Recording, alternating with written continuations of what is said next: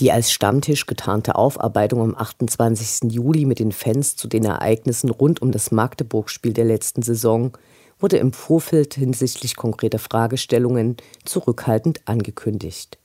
Es fanden sich ca. 300 Interessierte verschiedenster Couleur ein. Der Raum war proppevoll, mit so viel Resonanz hatte wohl niemand gerechnet. Auf dem Podium tummelten sich zunächst Vertreter von Fanprojekt und der Schwarz-Gelben Hilfe, moderiert wurde von der Fangemeinschaft. Fanprojekt und Schwarz-Gelbe Hilfe erhielten viel Zeit, um ihre Arbeit vorzustellen und ihre Sicht auf die Magdeburger Vorfälle darzulegen. Von den offenen Fragen konnte nicht viel geklärt werden.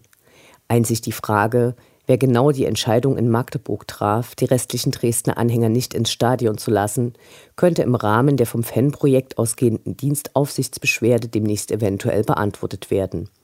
Derzeit prüft die Schwarz-Gelbe Hilfe, ob eine zivilrechtliche Klage oder gar Sammelklage für die Erstattung der Eintrittsgelder für die Fans, denen der Eintritt ohne eigenes Zutun verwehrt wurde, möglich ist.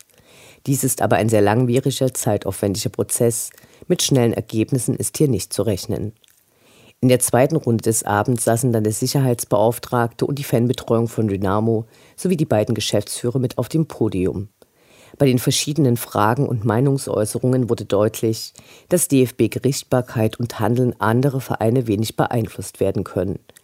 Das Verständnis für den Maßnahmenkatalog des Vereins konnte aus unserer Sicht nicht erhöht werden, auch wenn klar ist, dass der Verein eben leider nur die eigenen Fans sanktionieren oder bestrafen kann, damit aber auch immer Unbeteiligte trifft.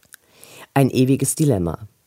Auffallend war, dass zum Beispiel die Frage nach der Zwangsmitgliedschaft für Auswärtsdauerkarteninhaber nicht beantwortet wurde, obwohl die letzte DFB-Strafe dies zumindest teilweise fordert und dies also eine direkte Folge wäre. Die Stimmung war nicht die beste, langwierige und oft auch wenig zielführende Wortmeldungen hätten einer straferen Moderation bedurft.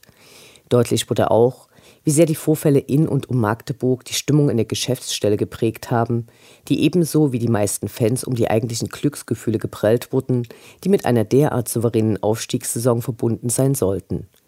Ehrlich überrascht war Ralf Minge, wie wenig sich die Fans von den Äußerungen des Vereins im Nachgang respektiert sahen, die um das Spiel in Magdeburg betrogen wurden, ohne an den anschließenden Vorfällen im Stadion beteiligt gewesen zu sein. Hier hätte eine bessere Kommunikation darüber, was die Verantwortlichen im Verein im Nachgang zum Spiel unternahmen, hilfreich sein können. So berichteten Sicherheitsbeauftragte und die Geschäftsführer von weiteren Treffen in Magdeburg und den Verhandlungen mit dem DFB. Unrealistische Erwartungen gab es von einigen an den Einfluss des Vereins auf geschlossene Gruppen wie Ultras Dynamo. Deutlich wurde auch, wie tief die Missstimmungen zwischen Verein und Fans sind, ohne dass es zu einer Klärung oder Aufklärung kam. Letztendlich war es eine Veranstaltung, in der verschiedene Fans ihre Meinung kundtun konnten. Der neue kaufmännische Geschäftsführer lernte erstmals die Dresdner Fanszene in ihrer Vielfalt kennen. Und das ist doch auch was. Schatz, ich bin neu verliebt. Was? Da drüben. Das ist er. Aber das ist ein Auto. Ja, eben. Mit ihm habe ich alles richtig gemacht. Wunschauto einfach kaufen, verkaufen oder leasen. Bei Autoscout24. Alles richtig gemacht.